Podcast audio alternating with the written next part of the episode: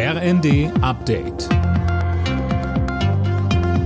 Stündlich neu. Auf den Punkt informiert. Ich bin André Glatzel.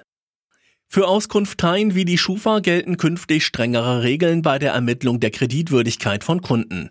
Beispielsweise dürfen Gesundheitsdaten, Name und die Postleitzahl nicht mehr in den sogenannten Scorewert einfließen, um Diskriminierung zu verhindern.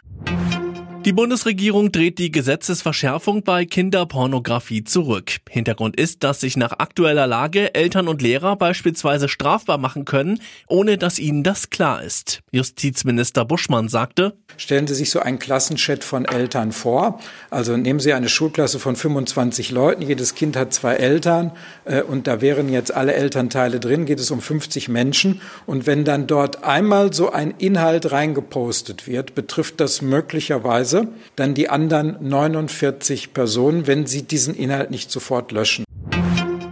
Bundeslandwirtschaftsminister Özdemir hat erste Eckpunkte für seine Fleischsteuer an die Ampelfraktionen geschickt.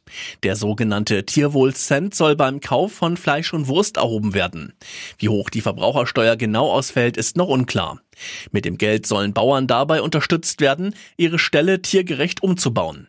Das Finanzministerium von FDP-Chef Lindner reagiert verhalten, es sei nicht vorgesehen, eine neue Steuer einzuführen, sagte eine Sprecherin.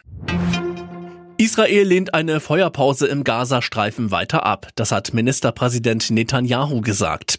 Stattdessen bereitet die israelische Armee offenbar einen Einsatz gegen die Terrororganisation Hamas in Rafah im Süden des Gazastreifens vor. Dorthin waren Zehntausende vor den Kämpfen geflohen. In der Bundesliga haben Mainz und Union Berlin unentschieden gespielt. Das Nachholspiel endete 1 zu 1.